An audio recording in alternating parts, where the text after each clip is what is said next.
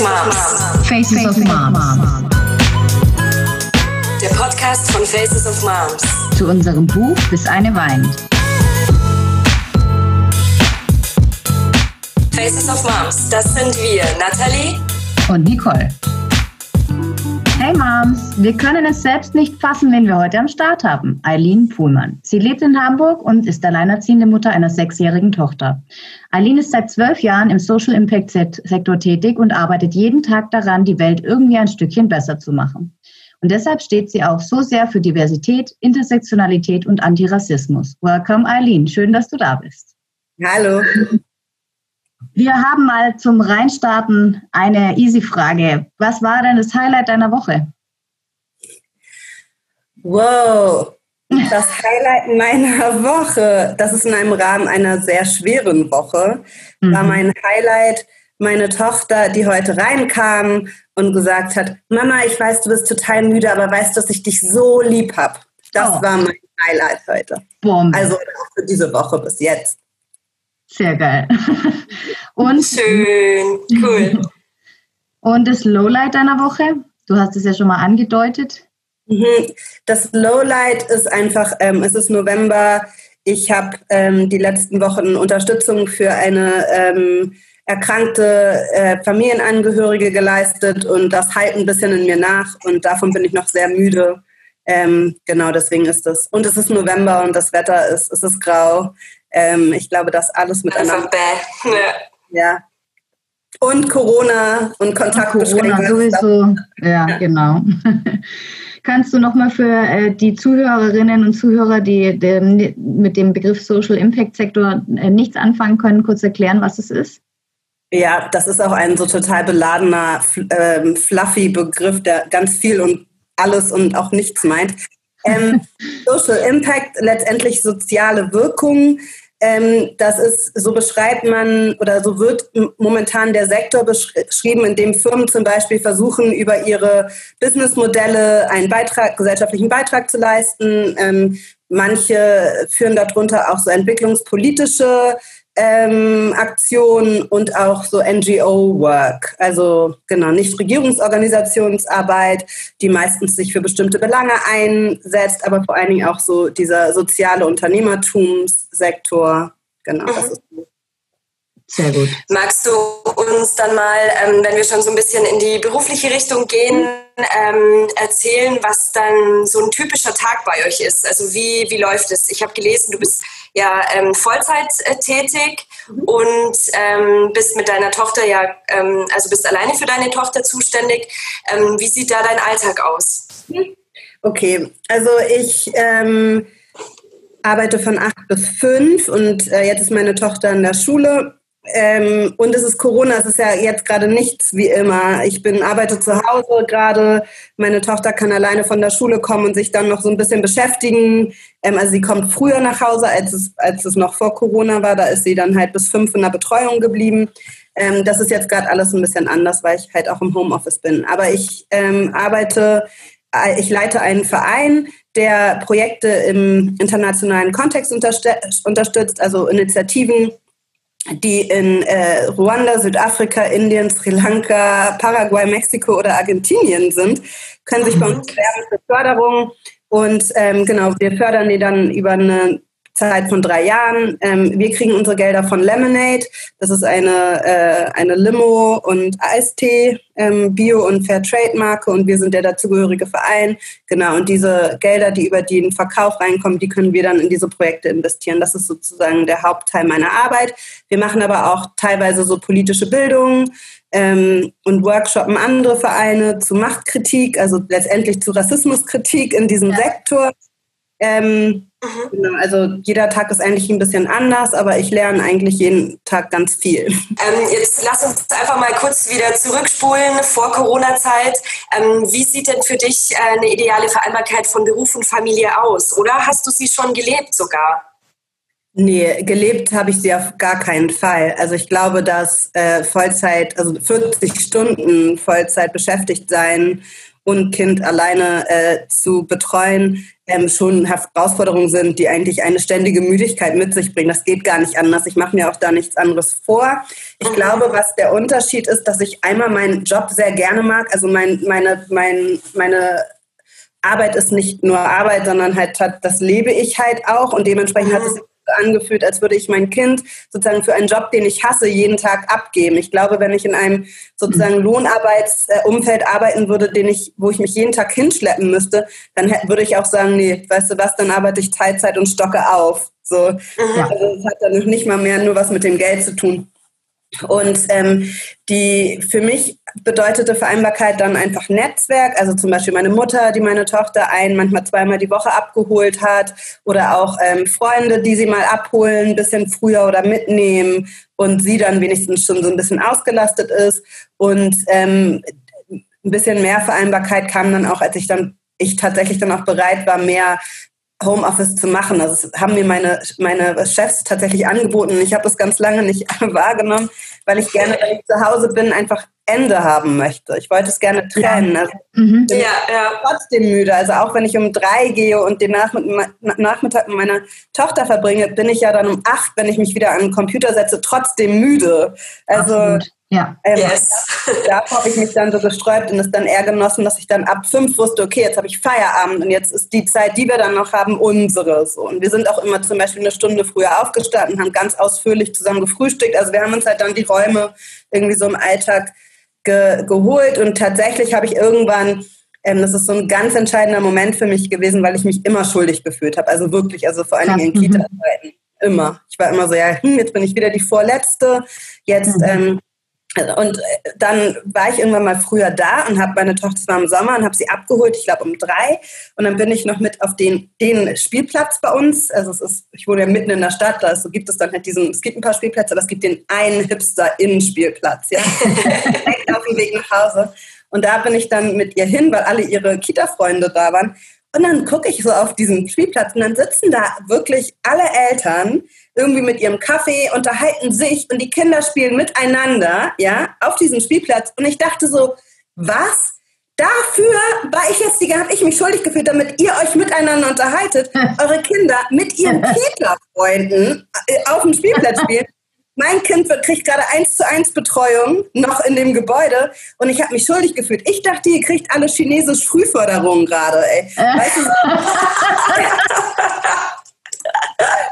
also, das war der Moment. Und danach war ich sehr, okay, alle wollen ihre Kinder tatsächlich auch noch weiter gerne betreut sehen und dann am besten miteinander. Also dementsprechend, ähm, danach war ich wesentlich entspannter. Geil. okay, voll gut. Super cool. Ja. Wir würden auch gern ein bisschen was über deine äh, eigene Kindheit erfahren. Wie bist du denn aufgewachsen? Äh, ich bin ähm, auch als Teil, also meine Mutter war auch alleinerziehend, ihre Schwester auch. Also wir waren und wir sind alles nur Mädchen. Ähm, also waren eine reine Frauenfamilie.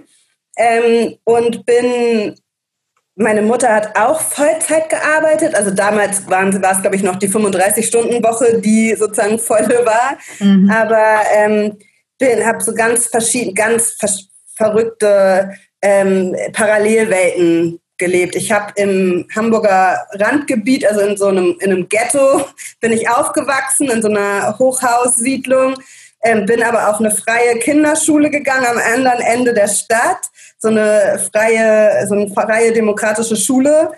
Ähm, und dann bin ich, ich war bei den Pfadfindern und ich habe Basketball gespielt. Also ich habe so ganz viele okay, sich eigentlich ja. fast irgendwie ausradierende Sachen gleichzeitig gemacht.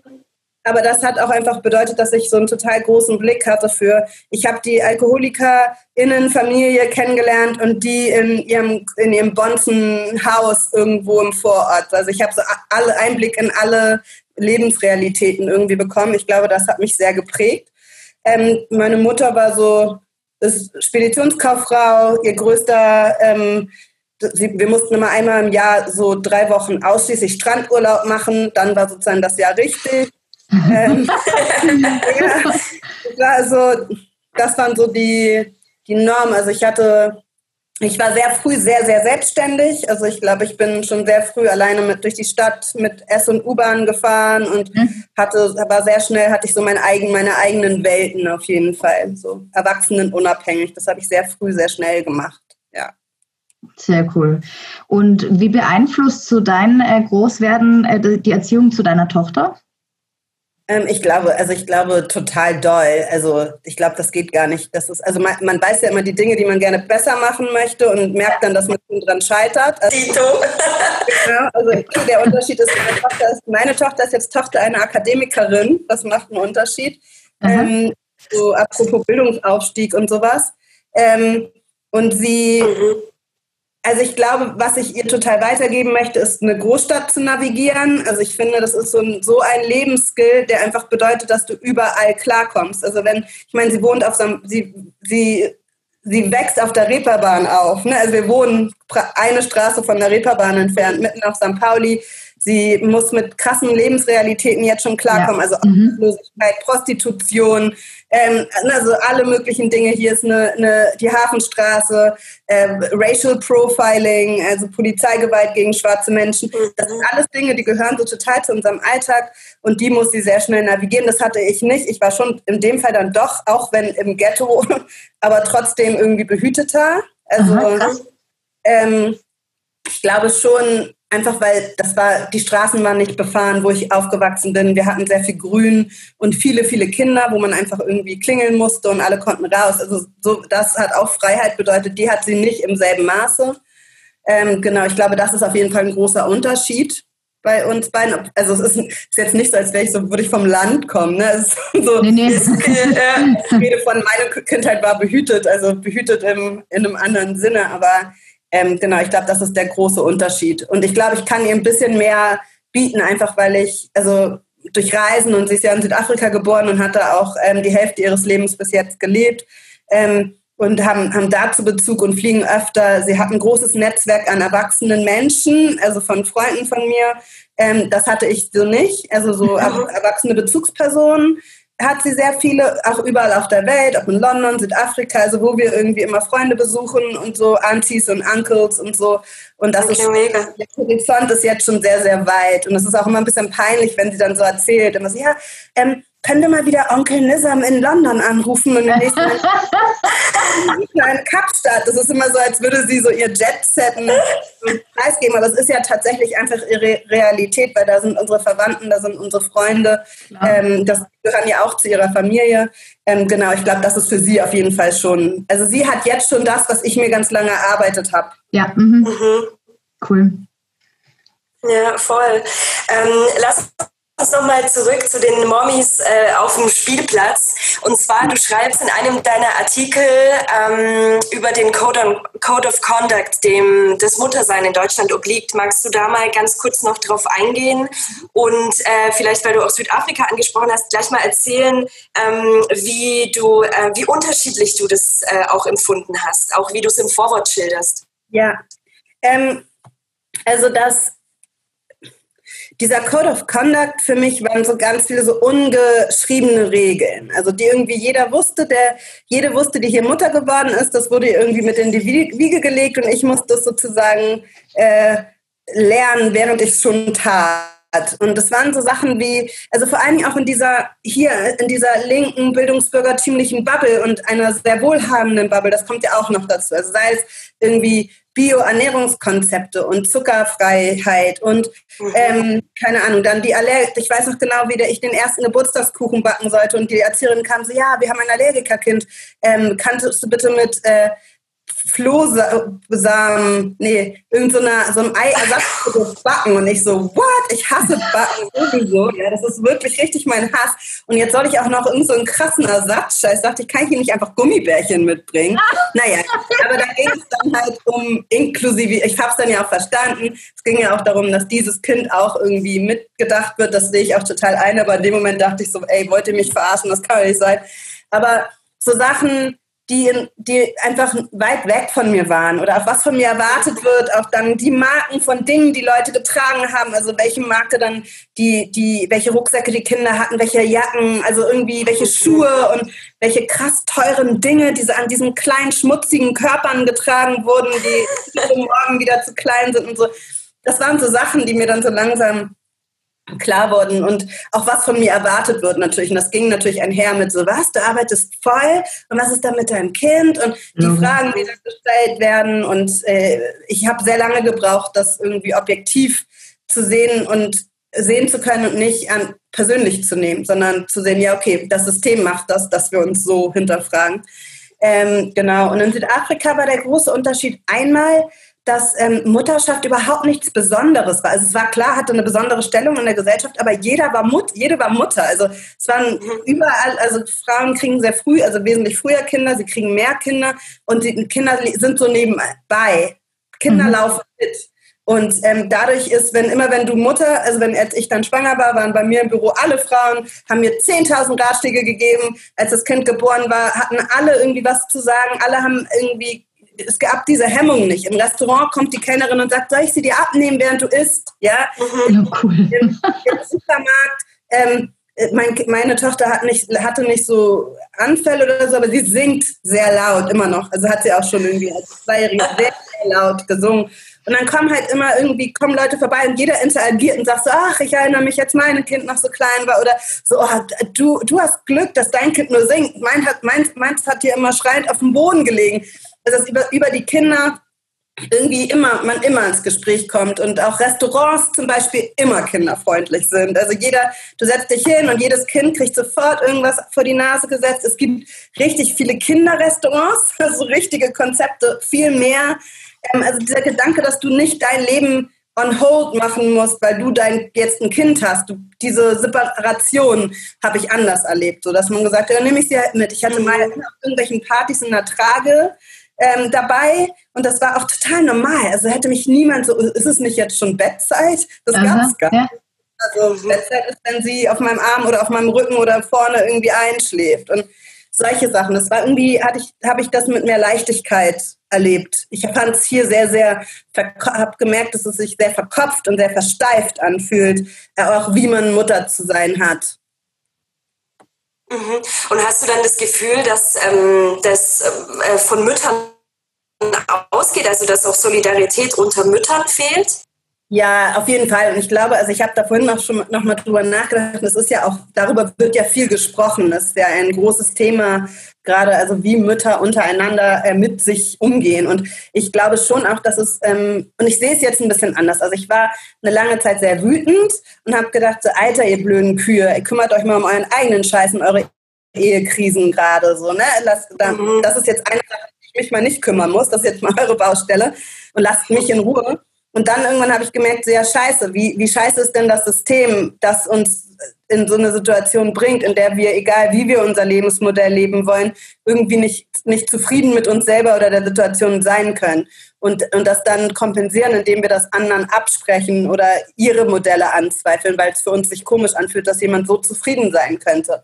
Und ähm, das heißt, ich sehe, ich, ja, ich glaube, es ist ein Problem, aber ich sehe es jetzt nicht mehr so doll als fehlende Solidarität zwischen Müttern, sondern ähm, fehlende Solidarität mit Müttern in diesem System. Mhm. Ja, super formuliert, ja. ja. Persönlich, mhm. genau. Also es ist aber auch, genau, lange war ich wütend auf Mütter, auf andere Mütter selber und das habe ich jetzt aber nicht mehr. Ich sehe das jetzt irgendwie ein bisschen mehr auf der Metaebene und was mhm. dazu führt und habe deswegen ein bisschen mehr Nachsicht, glaube ich. Sehr geil, mega, ja. Ähm, ein, anderer, ja, ja. Ein, anderer, sehr wichtiger Artikel, den du auch öffentlichkeitswirksam äh, gebracht hast, war dein Artikel bei OM. Da geht es darum, dass du in deiner Kita ähm, gegen Diskriminierung kämpfst und eher auf Unwissenheit und Unverständnis äh, gestoßen bist. Wie hast du denn ähm, die Rassismusdiskussionen in, in, den letzten Monaten empfunden? Mhm. Ähm, ja, also ich, also ja ich habe ja nicht gegen Rassismus gekämpft in der Kita, sondern ich habe ihn erfahren oder meine Tochter hat ihn erfahren und ich habe es angesprochen. Also als Kampf würde ich es noch gar nicht, ich war zu dem Zeitpunkt noch gar nicht so richtig drin, also hat dann die Sprache auch noch gar nicht. Also darum geht ja auch der Artikel, dass ich äh, da über diese Prozesse heraus die Sprache gel gelernt habe, benennen zu können, was da eigentlich los war. Und ähm, für mich ist, das ist jetzt ein halbes Jahr her, äh, ne? George Floyd, heute genau sechs Monate her, eine mhm. daraus entstehende ähm, Black Lives Matter und Rassismusdebatte auch in Deutschland. Und ich ähm, empfinde, ich bin müde, ich glaube, wir sind alle sehr müde auch, also auf allen möglichen Ebenen, weil wir schon unsere Erfahrung als schwarze Menschen in Deutschland ja auch sehr, sehr viel gefragt und auch so plattgetreten war und wir bitte, also alle unsere Traumata irgendwie wieder mit, wieder öffentlich wirksam erleben sollen. Ähm, das macht natürlich auch was mit einem. Aber ich, was ich auch erlebe, ist, dass es auf jeden Fall eine größere Bereitschaft gibt, also von einer bestimmten Schicht, also es natürlich auch einer bestimmten Schicht oder einer bestimmten, einem bestimmten in Deutschland zuzuhören und zu und wahrzunehmen. Und es gibt viele, die bereit sind zu lernen. Und mhm. wir, ich glaube, wir lernen gerade alle zusammen, wie man lernt. Also es ist so ein Prozess, also dass mhm. Seine eigenen Abwehrmechanismen hinter reflektiert, dass man bereit ist zu sagen, ähm, bevor man gegenargumentiert, zu sagen, so, oh, ähm, das wusste ich noch gar nicht, ich habe mich damit noch nicht beschäftigt. Und nicht sofort in so Abwehr zu gehen, was auch sehr deutsch ist, weil wir ja, ja. Mhm. Wissenshoheit und so ja ein großer Teil ist, mit dem wir irgendwie auch erzogen werden. Ähm, und, und Lücken zuzugeben irgendwie ist immer so fake it till you make it. Also Lücken zuzugeben überhaupt nicht äh, angesehen ist und wir das auch nicht lernen. Und Fehlerfreundlichkeit und so zuzulassen und zu sagen, so, boah, da habe ich richtig Scheiße gebaut, ich war nicht informiert, du hast recht, ich muss da jetzt nochmal was zu lesen, hast du einen Tipp? Also diesen, dieses Nachsehen und auch ja. seine eigenen Lücken zu erkennen. Ich glaube, da sind viele wesentlich bereiter als noch vor sechs Monaten. Und ich glaube, dafür war diese Debatte, ist diese Debatte sehr, sehr wirksam gewesen. Es ist natürlich auch frustrierend, weil man mhm. weiß, okay, Rassismus wird nicht auf, von heute auf morgen bekämpft sein. Es ist intrinsisch, es ist institutionell. Ähm, und bevor unsere Grundschul, von unseren Grundschulen Curricula äh, nicht das Lehrmaterial verändert wird, so passiert doch erstmal nichts. Bevor Lehrerinnen und Erzieherinnen nicht geschult werden, ähm, ja. kann auch nicht richtig große Veränderungen stattfinden. Mhm. Das sind so die Kämpfe, ähm, an denen wir, glaube ich, jetzt gerade so ein bisschen verzweifeln, aber die die wichtigen sind. Und da gibt es auch immer mehr Fortschritte. Also ich freue mich über jede Erzieherin, die irgendwie öffentlich wirksam schreibt, dass sie sich auf ihre Reise begibt und freue mich für die Kinder, die bei ihr in der Gruppe sind. Also ich ja. gucke eher auf die kleinen Erfolge. Ja, cool. Wie können wir denn als, wir jetzt als klassische weiße Eltern damit umgehen, wenn Kinder rassistische Bilder oder Handlungen äh, wiedergeben oder projizieren? Wie können wir da dagegen steuern? Mhm. Ähm, also ich glaube einmal, also sich weiterzubilden. Ich glaube, davon ist keiner befreit. Mhm. Es gibt kein Patentlösungsrezept. Ich kann euch keine Checkliste geben und damit seid ihr davon befreit. Ich glaube, sich immer, ähm, sich immer klar ähm, zu werden, dass man nicht möchte, dass seine eigenen Kinder Täterinnen Kinder sind. Also wenn man das nicht möchte, was will man dann tun? Also wie will man sein Kind erziehen, um dafür zu sorgen, dass sein Kind nicht das Kind ist, was ein, ein marginalisiertes Kind irgendwie beleidigt oder verletzt. Also das möchte ja keiner. Mhm. So. Und ähm, ich glaube, wenn einem das klar ist, sich die mögliche Hilfe und Unterstützung zu holen, um das irgendwie und bereit zu sein zu lernen. Und da gibt es mittlerweile wirklich gute Materialien zu. Ähm, gleichzeitig auch rauszufinden, woher es kommt, weil es kommt meistens irgendwoher. Wenn ihr euch sicher seid, dass es nicht zu Hause mhm. ist, auch unwissentlich zu Hause, aber wenn Bilder aus der Kita oder Schule mitgebracht werden, zu fragen, die Person auch zu sein, die diese Kämpfe kämpfen und die nicht immer nur uns zu überlassen und zwar ja. zu sagen, hey, hier ist schon wieder ein stereotypes E-Board-Bild beim I-Schreiben lernen in der ersten Klasse, zur Lehrerin zu gehen und zu sagen, so, hey, ich glaube, euer Material ist ein bisschen outdated. Könnt ihr das mhm, bitte? Das ist ein guter Punkt. Oder, ähm, also sei es, es gibt auch meine Tochter in der China mhm. schreiben und dann war da so ein Bild mit so Reisstäbchen und so einem Dingshut und ich so, hä, wir sind in 2020, jetzt kann doch ein Handy daneben stehen oder so, ne? Also das war in China aus, ne? so diese Bilder, die über das Material immer noch immer wieder gemacht werden, auch einfach ja. zu hinterfragen, weil da fängt es nämlich an. Und ähm, genau, das sind, wären so die, die offensichtlichsten Dinge für mich. Ja. Und ja, ganz, ganz wichtig, bereit, sich auszutauschen, zu lernen. Es gibt so viele tolle, auch im Moment echt umsonst Workshops und Weiterbildungsmöglichkeiten und so, und die wahrzunehmen. Ich glaube, was man alles lernt und wie der Horizont erweitert wird, ist ja selbst für mich als Betroffene jedes Mal so. Und dann sich zu hinterfragen und zu sagen, ah, so, so funktioniert das System. Und da bin ich irgendwie Teil. Ja. Ähm, ein Satz ist uns da sehr nahe gegangen aus deinem Artikel nochmal, und zwar ähm, mein sinnlichster Wunsch, mal nicht kämpfen zu müssen. Magst du dazu noch als Schlusswort was sagen? Ja, ja, genau. Also ich sitze hier müde. Es war ein sehr langes Jahr und wir haben alle irgendwie viel gekämpft an verschiedenen Fronten. Und wie ich eben schon gesagt habe, wenn ich mal nicht diejenige sein muss, die diese, die irgendwas ansprechen muss, sondern wenn das mal jemand tut aus einer anderen Perspektive und zwar aus einer ähm, aus einer der Solidarität und zu, dann, dann nimmt es uns, dann gibt es uns Kraft, weil wir dann diesen einen, diese Konfrontation nicht brauchen. Und immer wenn ich etwas anspreche, ist es wesentlich härter, als wenn du es ansprechen würdest. Mir wird immer Emotionalität unterschrieben. Mir wird immer, also aus Betroffenheitsperspektive ja nicht Sachlichkeit wird mir ja immer genommen. Das heißt, es ist für alle anderen meistens, also für alle weißen Menschen, wesentlich einfacher. Und ähm, das, und ich würde mich total darüber freuen, jetzt auch in dieser Schulzeit Situationen zu erleben, mit denen ich das Gefühl habe, okay, cool, das nimmt sich jemand, dem nimmt sich jemand anders an und ich darf einmal nur zugucken und muss nicht, um Veränderung herbeizuführen, diejenige sein, die sozusagen aufsteht und sich damit ja auch total ähm, angreifbar macht, immer und immer und immer wieder. Und das ist ja auch so eine, ich, man nimmt dann halt so diese Rolle einfach an und sagt, okay, dann bin ich halt die Nervige, die immer alles anspricht mhm. und alle anderen Mütter sind vorsichtig, wie sie sich ausdrücken um mich herum und so. Das ist ja nicht angenehm. Also das, das wünscht man sich ja nicht, diese Rolle. Total. Sie ist ja. richtig, ich weiß immer, es ist richtig, ne, das schon.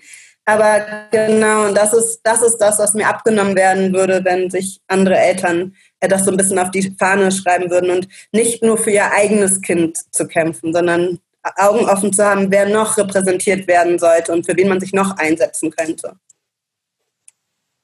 Sehr cool. Wunderbar. Ja, super. Schlusswort, mega. Vielen Dank, Eileen, für deine Zeit und für deine klugen Worte. Wir sind echt sehr beeindruckt. Danke, danke. Vielen Dank. Alles Gute dir und eine Mütze Schlaf jetzt erstmal. Dankeschön. Hab einen schönen Abend. Danke.